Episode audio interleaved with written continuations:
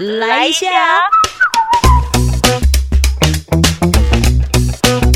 欢迎收听九团来一下，我是九九。今天的声音呢，好像比较低沉一些，这是源自于因为我现在录音的时间呢是在。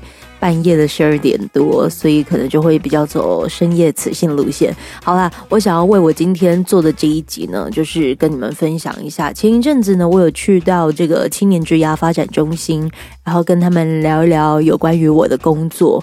然后我觉得能够就是在他们的 podcast 的频道幼思沙龙，有机会你们可以去找一找。对，就是可以在他们的频道听到阿啾的声音。那现在呢，你也可以在揪团来一下，听听阿啾呢，就是怎么样子呃。呃，就是成为广播人的，这应该是近期就是聊到的内容，是跟阿啾非常相关的事情。对，有一种很像是把自己给扒光光给大家看的感觉。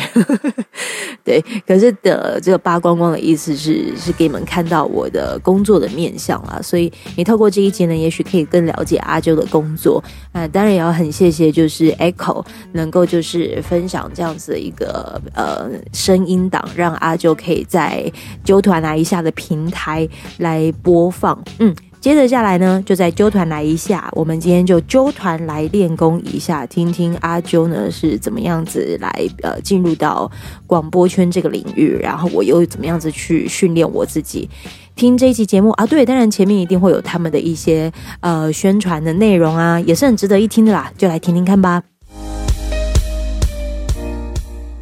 如果你目前是学生。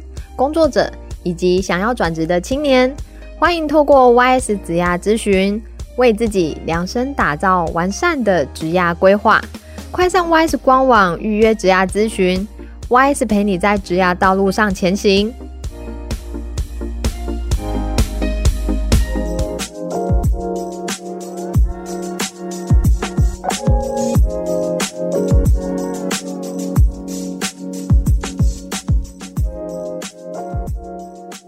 这是由劳动部劳动力发展署高平澎东分署青年职涯发展中心所监制的节目。在这里，我们会分享各种关于职涯大小事，从职场前辈的职涯故事与企业职人的观点，让你一次搞懂学校没有教的事与职场的秘密，在探索当中找到天赋，实现自己最喜欢的模样，让职涯生活更美好。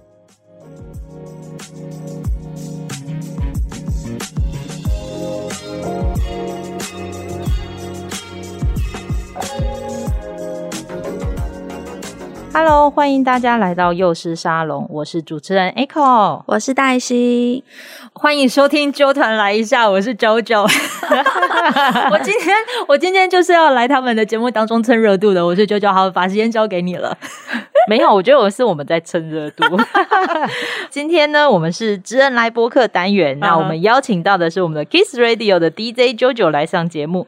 那我们请阿啾可以用大家熟悉的开场白来听众打声招呼吧。好的，所有在青年职涯发展中心，然后在听着我们这一个播客的好朋友们啊，叫大家好。然后我现在要用自己的那个在 Kiss Morning 上面的那个方式打招呼，对不对？没错。好，那我现在就是要来用这两个字跟大家就是道早安。你纵使半夜哦困在听哈，也是要这样讲哈。高赞，Kiss Morning，为你开启美好的一天。我是陪你早起的 DJ JoJo，感谢您三个小时的陪伴。那我们就相约在明天早上七点钟，在 Kiss Morning，为你在生活的城市大声说早安。谢谢 JoJo，真的是大家超级熟悉的一个开场白。嗨，好啦，欢迎 JoJo。我想很多听众的朋友，如果常常是来到 YS 参加，像是我们名人讲座这种大型的活动，其实都可以在 YS 的舞台上啊看到，呃，阿周主持的身影。那阿周其实也跟着 YS 一起成长了一个非常重要的一个伙伴哦。拜托你们，真的是我才要感谢你们吧？因为纵使你们的这个服务的年龄是十五到 二十九岁，可是你们愿意只看我的心智年龄，永远都是停在二十八，都是年轻人。所以我反而是透过你们在就是邀约的这一些名人对象当中，反而是学习到非常多的，这点我才要真的是就是谢谢你们给我这个机会去拓展我的视野。所以平常啊，都看到阿周在舞台上、啊、跟这些名人来开箱他自己的一个职涯历程。那今天呢，在我们幼师沙龙的节目当中呢，也要来跟 JoJo 聊一下他自己的一个职涯历程。嗯嗯，JoJo 现在不单只是电台节目的主持人，那自己也开设了自己的节目《纠团来一下》。那其实，在媒体工作当近有十多年的一个工作经验，对不对？对，可是哦，不止十年哦，不止十，超过十年，哎十八年吗？十，八年。等一下哦，哦。十六。十六岁出道哦哦，七八哦十九年，十九哦，真的出道很早哎。就嗯十九年的时间。欸可是我16岁就蛮好接触奇的，早期啊，在自媒体还没有这么发达，大家也没有 FB 啊，没有 IG 那年代，其实我们对于有无名小站哦，哦那时候已经有无名是不是 我我一定要讲一下这无名小站。好，而且还有 PC Home 个人新闻台。啊你们有经历吗？还有奇摩家族那年代，我有，哦我有我有，这样又暴露了年龄，他只是出道比较早，没关系，出道比较早，出道比较早。没关系。我跟你说，就在那个时候，你说的还没有自媒体的时候。嗯嗯，我们我我其实就已经开始用那个奇摩家族在做社团这件事，所以阿啾也是那个自媒体的前锋，前可是我没有想到这个是自媒体耶，就只是觉得候也不知道会发展成现在这个样子。我就在那个时候创社团，然哇后哦在里面就是跟他人互动。可是其其实连那个社团的内容都是跟我现在的工作都有一点点关系。所以你那时候就已经决定好未来要嗯进到广播节目这份这个产业了吗？其实我是从国小三年级的时候。就已经有在思考着我要怎么样子让我的声音可以从我的呃机器里面出现。所以你从小就听广播，没有，那你怎么会认识我从小是我从小是电视儿童，嗯然后那个时候就家里的人在忙的时候，我们家其实有一间房子啊，不是不是房子，房间是有租给一一个爷爷。嗯对对对，就然后那个时候就是只要我们可能就是放学之后没事啊，还是说假日的时候，我爸妈在忙的时候，他就说你去楼上找那个爷爷玩。然后嗯我印象印象对他超深刻的是，他的周边有好多的录音带，还有他的一些摄影作品等等。然后其中那个时候有个节目叫做《百战百胜》，有 百战百胜，耶耶耶，嘿！瓜主持的，对，然后当时就是我们在看电视的时候，就会很很开心嘛。嗯可是不知道为什么，在广告时间的时候，跟我们一起同住的那个爷爷，他就突然就是用着他那个红色的收音机，还是双卡夹的，其中一个就这样子按下去 play 键。我的声音就突然从那个红色的那个收音机里头出来了。他在我们在看电视的过程当中，用录音带把我们的声音给录下来。来，那是我第一次认识我自己的声音，原来是可以从那个机器里面出现的，这个叫做录音。然后我就觉得哇，好神奇！原来一个人的声音从机器里面出现，那个听的那一种的回感馈感受度，是这么强烈的。嗯对，所以那个时候是我对声音的第第一个比较强烈的印象。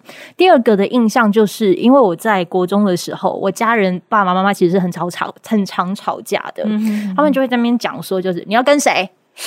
你离婚你要跟谁？对，就是很很很很很，就是当时的争执的时候，你唯一会觉得有的陪伴，尤其是国中的时候，你对人际关系、你的课业压力的同时，家里又这么纷乱的时候，嗯嗯嗯嗯。广播好像成为了你的依靠，啊，心灵上面的一个依靠，因为你会觉得有个人就是陪你聊聊天，嗯嗯嗯然后也会介绍歌曲。那甚或是你可能在点歌，透过写信的过程当中，对，就是那个过程当中，嗯。就会突然觉得，就是哦，原来这个叫广播。对，第一次我认识是声认识声音，声音。接下来是认识广播，我接下来就要进化到认识主持人，啊，所以我才会讲说，就是当时晚上我有听了一个节目，然后很想要认识这个主持人。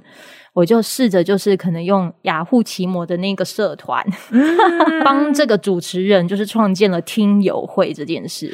以前是一个小粉丝的概念，对，所以我其实真真的我以前就是一个粉丝的角色，嗯，去就是很像追星啊。我就在那个时候呢，就开始跟广播比较靠近，所以一开始其实是从粉丝当起的。嗯，我还就是喜欢广播到就是我当时可能就是高一。为了要做跟广播有关的主题，我就还去跟他问时间，说我可不可以就是校刊访问你？我好奇广播电台的主持人。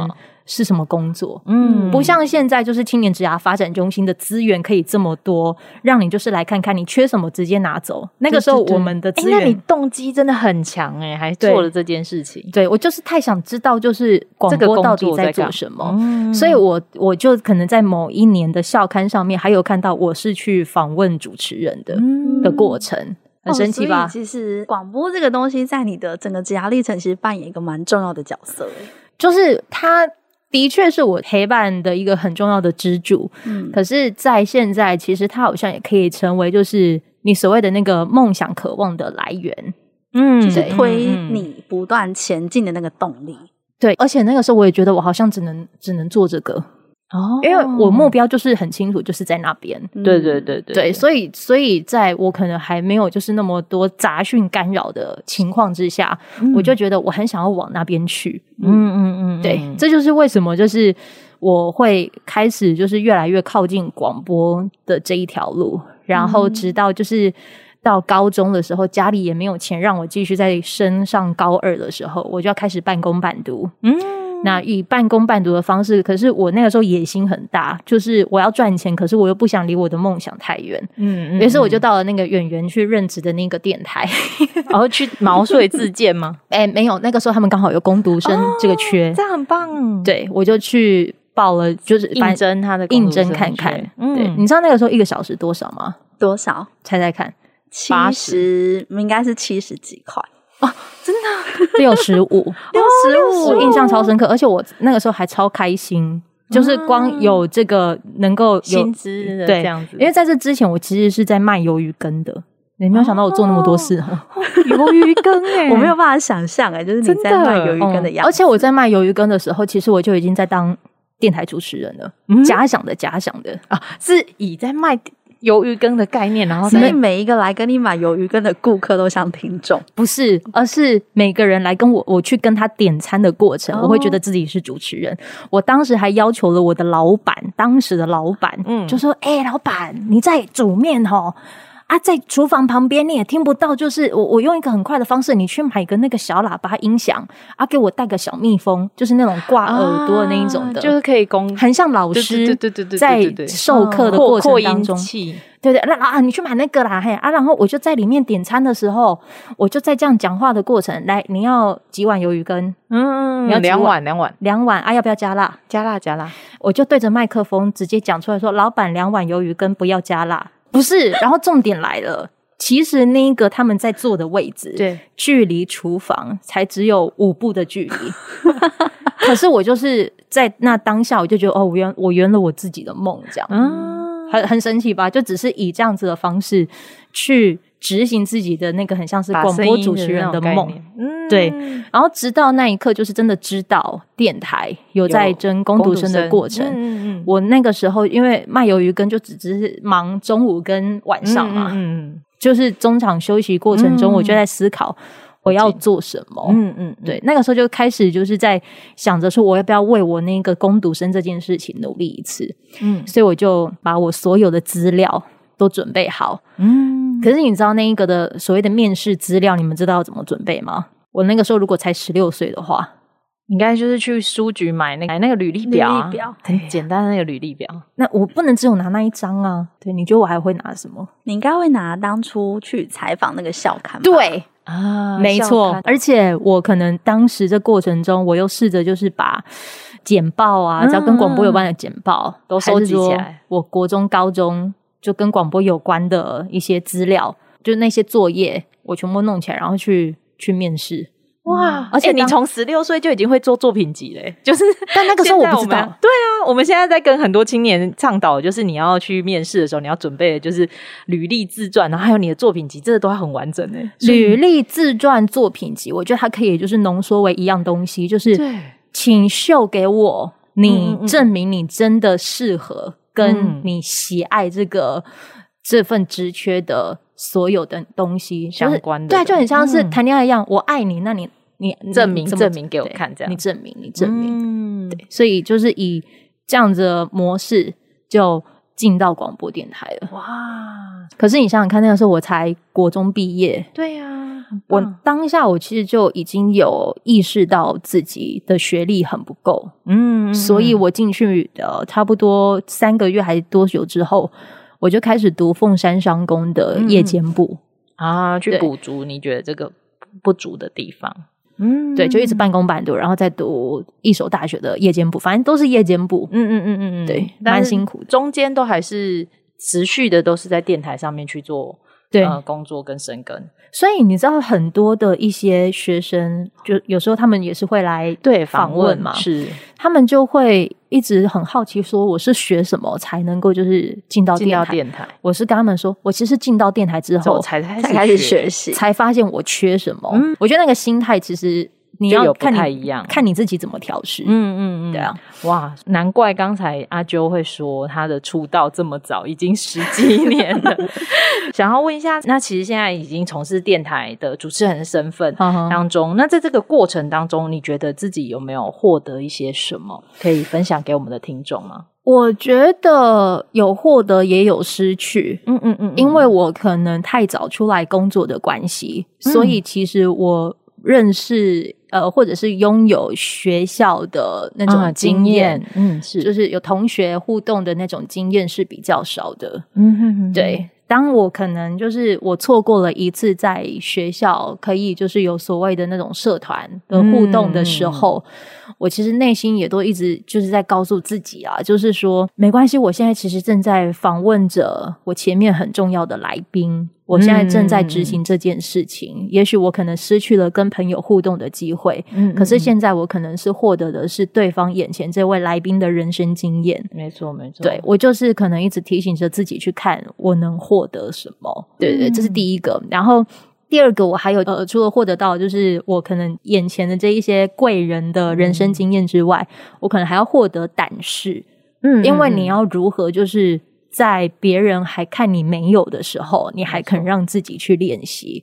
举例来说，你想想看，你可能在年纪这么小的情况之下，你要做一些好像他们定义为是大人的事情，嗯嗯嗯嗯，你要被质疑多少被挑战，对，嗯。对对对，所以你可能要先去想的是你的胆量要怎么样子训练来。然后当时我遇到一个贵人，其实他在我的就是被质疑你的能力不足的时候，纵使我觉得那个时候我已经准备了百分之两百，嗯但他依然觉得只有二十 的时候，我那个前辈他就跟我说，其实人家怎么看你不重要，重要的是你要怎么提升你自己的价值。对，所以事后我想一想，对，的确那个时候的我可能就是准备的，我真的能耐或能力知道那，可是我自己还要不要再多练习？有时候那练功的过程当中，时间啊总是觉得特别的累人啊。哦，没错，所以我第二个获得到的可能就是透过练习，除了胆量之外，第三个就是耐力。对，耐力战，对，就是真的是耐力战，因为人狼共嘛，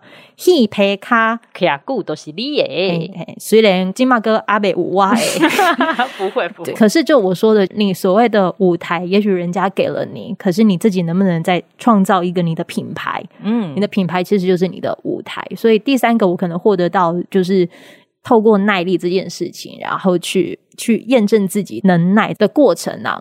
对，然后最后当然就是跟听众或者是遇见的贵人过程中。他会让我知道，说原来世界不是只有这样而已。因为从蛮多的粉丝或者是蛮多贵人的经验当中，你看你可以再获取到更多可能可以帮助于你职场上面的一些能量。我好，也许我拥有这个的目标，我拿到之后，接下来我应该要想的是，就是我能拿这个目标，做什么？对，就是或者是我能拿这个目标照顾到谁。嗯嗯嗯嗯嗯，对，所以所以这个个过程当中，就是从我可能想说我要当 DJ，、嗯到现在可能能够延续让我走下去的，就是我能用 DJ 这个职位，或者是用我现在学会的这个职位，嗯，再付出什么，或者是不用讲到伟大到奉献这件事，嗯可是我可以就是依着这个职位嗯去做更多，我觉得。适合去让这件事情发酵的事情，我觉得它才是你的续航力。九九给大家的就是疗愈啊。大家听了你的声音，然后早上起来会很有精神，很疗愈。呃，九九在节目当中有设计的蛮多的桥段，都是跟粉丝去做互动的。我觉得这个就是一个让更多人得到心灵上面的呃慰藉或者是互动的这部分。然后我可以问一下吗？你们听的时段大概都在哪个时段啊？八点。你主要在八点，八点多左右，然后你是对哪个单元会比较深刻？礼拜四那个。啊，星期四自我对话时间，对对对，嗯然后还有阅读，阅读，嗯，我可以听听看你们的那个听的感受吗？如果刚好谈到那一本书，然后是我最近很想看，或者是我一直很想看但没有时间看，嗯然后其实我可以从那里面，就是等于是你先帮我做了一个书斋的感觉，嗯对哦但是如听到一些可能有的时候会是那种当下我可能卡在某一件事情里面，但是那一本书你讲出来的某一句话，好像会突然间把我那个结打开。然后，如果在那一天的节目当中又搭配你播了一首非常喜欢的歌，然后那天进车库都会非常开心。就是 即使车库门口有阿嬷聆听，我都会说没关系，你先走。我其实，在透过单元啊，嗯还有就是透过这一些的准备啊，我在执行三件事。嗯第一件事情就是我自己知道我有一定的惰性，可是对于工作这件事情，我会我我知道我是需要被 push 着走的，嗯嗯所以我可能透过单元的设定，然后就告诉我，就是讲说，哎、你给哪里的写爱希了哦。你要念书了哦，好，那就是可以成为 push 我的一一个前进的方式，对，所以我可能就是设这主题。然后第二个啊，就是我觉得这也是广播珍贵的地方，因为我们付了几十万的版权，音乐版权，嗯没错，没错，没错。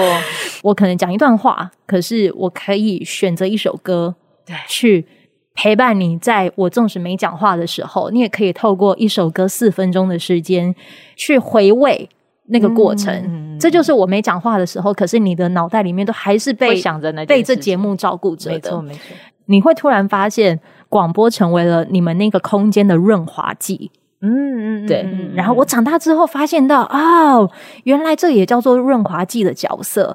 那我要不要也试着成为那个当润滑剂的人？纵使我不知道听的人是谁，但有听到那就是被照顾到。然后第三件事情就是因为上班时间塞车的时候，对特别会消神呢。情绪特别会烦躁。那我有没有一种可能是成为让我的听众，他们可能会比较甘愿待在那个车车子里面，面嗯嗯因为会想要再多听一点。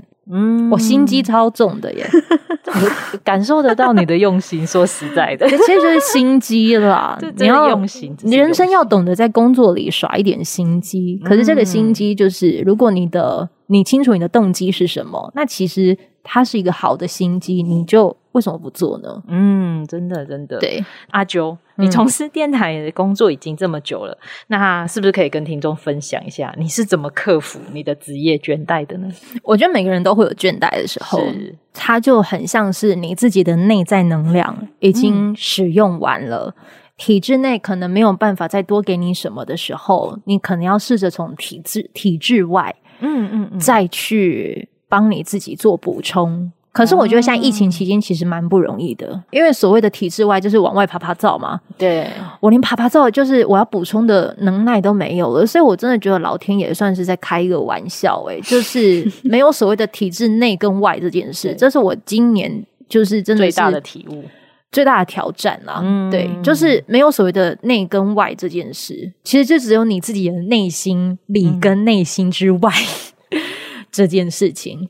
嗯。对我这段时间可能就是因为疫情期间，你可能待在家的时间也变多，你们应该也都变多吧？嗯，我跟你说，有时候哈，有些地方真的不是能够一直长久待着的，对对对对对，有时候还真的是会就是很容易就会产生一些争执啊，这是在家里一定会有，对对对，真的一定会有。可是当那个倦怠感来的时候啊，嗯嗯我觉得现在我们活在一个最纷乱的时代，没错，可是同时也是最幸运的时代。嗯嗯，因为你要学什么，网络上都有，网络其实就是你的世界了。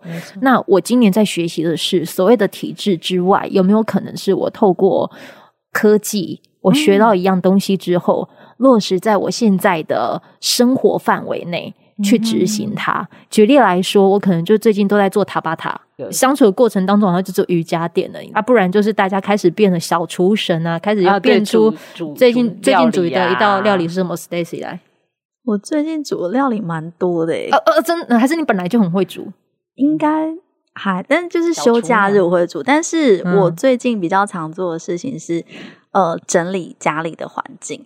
啊，这个也是一个很疗愈的过程。对，就是从呃、嗯家里的厕所的那个嗯瓷砖，我是嗯拿牙刷在刷，你拿牙刷在刷，就是刷那个缝缝啊，哇，最近压力有大到需要这样很疗愈哎。那个，那你有试着就比如说上网看，就是说要怎么收纳，还是说怎么清洁，是可以最最干净的，或者是是是最能维持久一点的？不不会到维持久一点，因为我、嗯我自己本身是非常喜欢打扫那个人。哦对，但是收纳这个我就有去看，然哦，你看到了什么？然后我忘记了，好像是讲分类吧，对就是分类，所以我把家里的那些口罩，嗯，就是去分类成家里长辈们好拿取的那个，啊，是是什么意思？教我教我什么意思？就比如说你那个柜子打开，然后你要用嗯。很多的收纳盒，嗯。然后让他们比较方便去分门别类这样子，嗯对。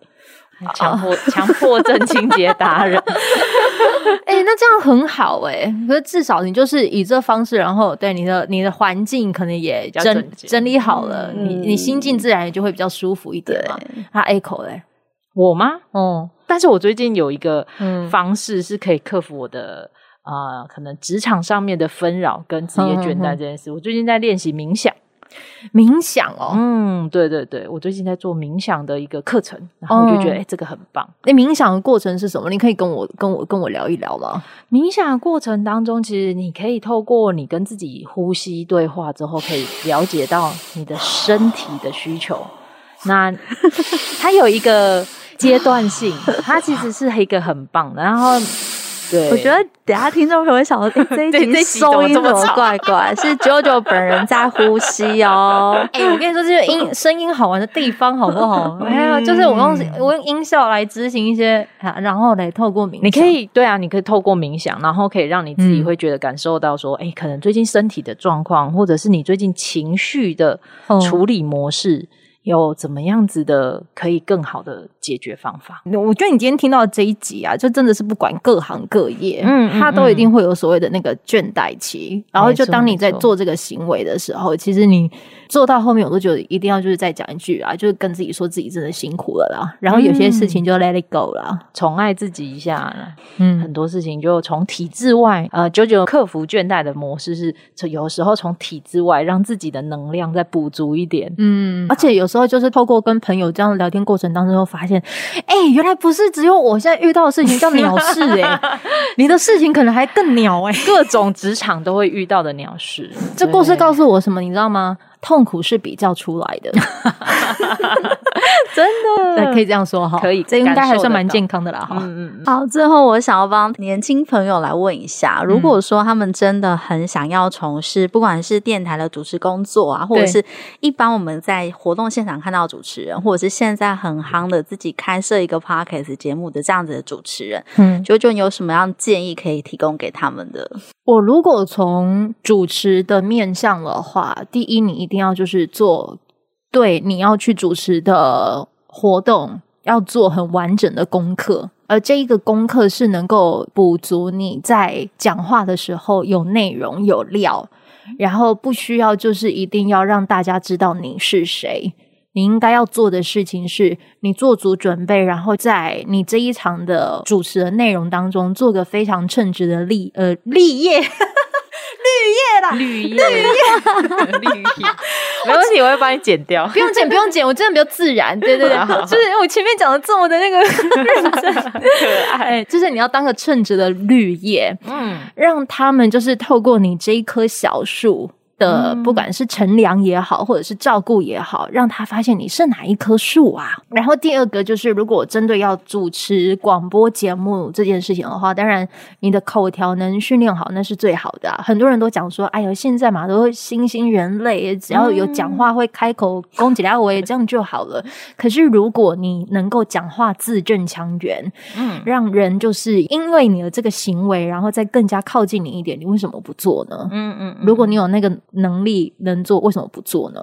然后第三个就是，如果针对你真的，比如说要开 podcast 的这个东西的话，很多人其实会有个迷思，就是我的设备一定要非常的 top。或者是我的收音还是什么各种，我都一定要最顶级的。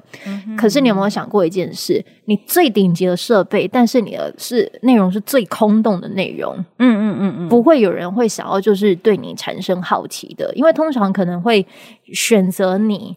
去听你说什么，也许都是希望能从你这边拿到一些什么。那你既然是成为一个给予者的角色，你自己进去的东西，input 的这个东西，是不是他人感兴趣的同时，你自己又有你自己消化过后的观点？嗯，这个观点它是需要做练习的。那怎么练习？你除了可能就是看一些报章杂志，是真的是看文字的那一种哦。是，也许网络也可以看。对对，可是你的网络的选择，你是选选哪一些的平台媒体去阅读呢？嗯嗯对，天下杂志、报道者，尤其是报道者，他们这个独立媒体的这一个的观点，其实他真的是很用心的在做的。你有没有试着去完整的阅读它？嗯，然后内化完之后，再用你的方式。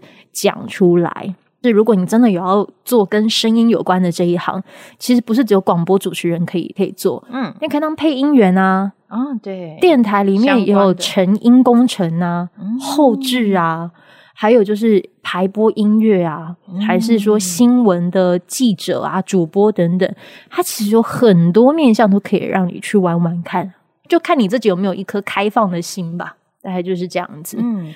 哎，我真的是很难得可以就是讲自己好多事哦，这很棒哎！因为其实呃很多的听众可能对于广播的或者是这个相关媒体的话，都会觉得哎，其实大概比较鲜为人知的大概就是这几个面向。但其实刚才舅舅在过程当中就介绍了蛮多，其实在这个类型的工作里面，还有非常多细节的工作项目可以去接触。那也不一定说呃，你可能只能以这样子的方式进入到所谓的广播产业。然后，所以可以让听众有更多的了解，然后也可以让让他们可以更认识这样子的一个产业样态。那其实它面向是很广的。我可以跟你们爆料一件事，嗯嗯嗯，你知道，而且这个过程当中，其实就是我们在访问的那个过程里，我都有使用到这个技巧。你有没有发现，我刚才就是在讲的时候，我会试着条列式的说一二三。对对对，比如说我在讲一样东西的时候，我就说它可能会有三个面向。没错。但亲爱的，你知道吗？我在讲三个面向的时候，我脑袋是一片空白。哇，在嘎达三 A 啊！可是我试着就是会用这个行为，好，比如三个面向的时候，我第一个，我其实在讲的过程，我也在整理，嗯嗯，对，以条列式的方式在陈述一件事情的时候。